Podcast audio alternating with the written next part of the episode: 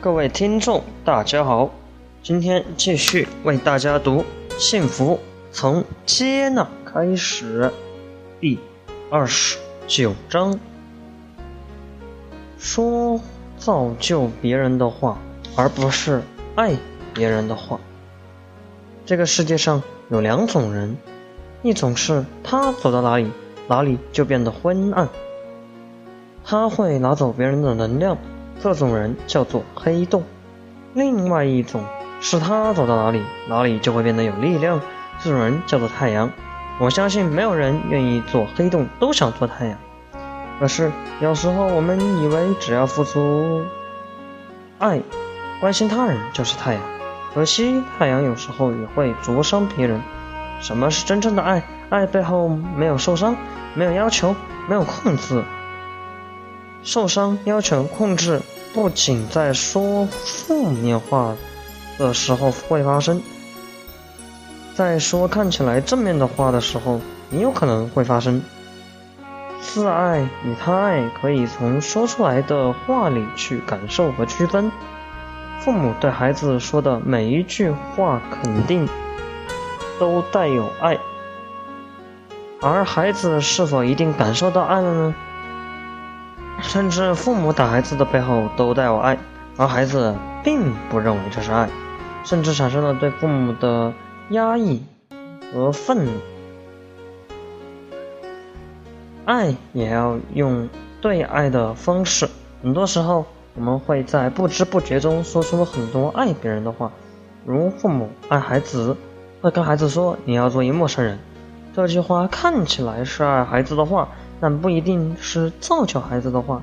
如果孩子很听话，孩子相信了，结果是孩子走到哪里都处于防卫中，一生失去机会。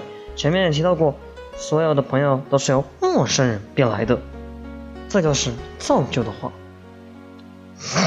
爱别人，我们很容易站在自己的立场来说话，而造就别人。是我们站在别人的立场来说话，这就是区别。爱别人，我们很容易表达自己的见解、想法、认知，期望别人能听到自己的爱。如果遭到对方拒绝，我们就会很容易产生负面情绪，别人会感受到压力、控制，从而内心产生不一致性，造就别人的话。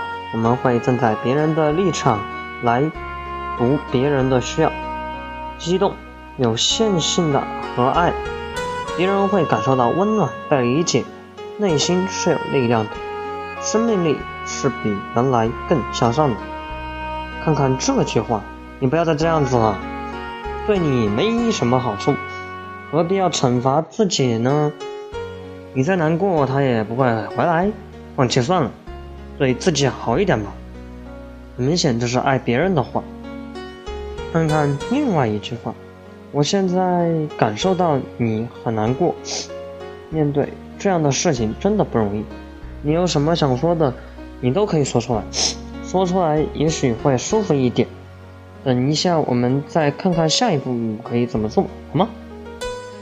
这就是造就别人的话，两者的区别在于说完话之后。人的内心是有力量还是没有力量的？是接受还是接纳的？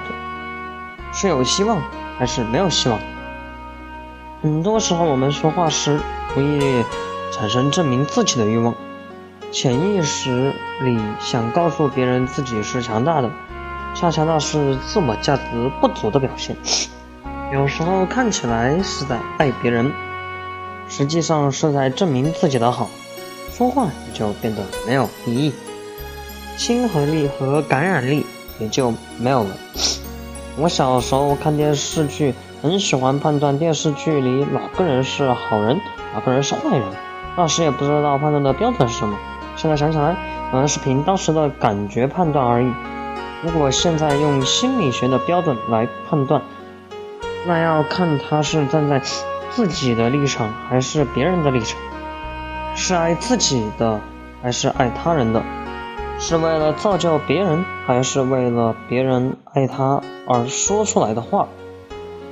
一个人只有真正强大了，才会真正的给予。给予的前提是，他已经拥有。父母给予孩子内心的配得感，在亲子教育中是非常重要的。而孩子配得感的获得，最重要的来源是父母本人拥有最高的，呃，不，是父母本人拥有高的自我价值。低自我价值的父母经常无意识说出爱孩子的话，高自我价值的父母经常会说出造就孩子的话。所以，提升自我价值才是关键。心语：从今天开始，我要学会放下自己，我要学会关照别人，我要学会接纳别人所有的信念与价值观，我要欣赏别人的独特性，我要允许别人跟我不一样，我要说让别人更有信心和力量的话。OK，今天这一章就读完了。还差最后一章，幸福从接纳开始，整本书就读完了。感谢大家的收听，拜拜。